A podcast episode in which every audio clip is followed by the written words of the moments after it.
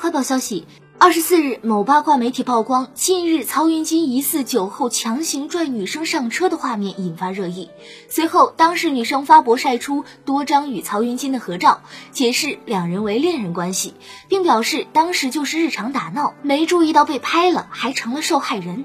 他喊话该曝光媒体别打着为我出头的名义做着伤害我的事，同时叮嘱每个女生保护好自己，如果真的遇到被胁迫的情况，一定要第一时间报警。随后，曹云金转发女友的微博，表示严肃批评自己，看到视频才发现是太粗鲁了，以后一定注意分寸。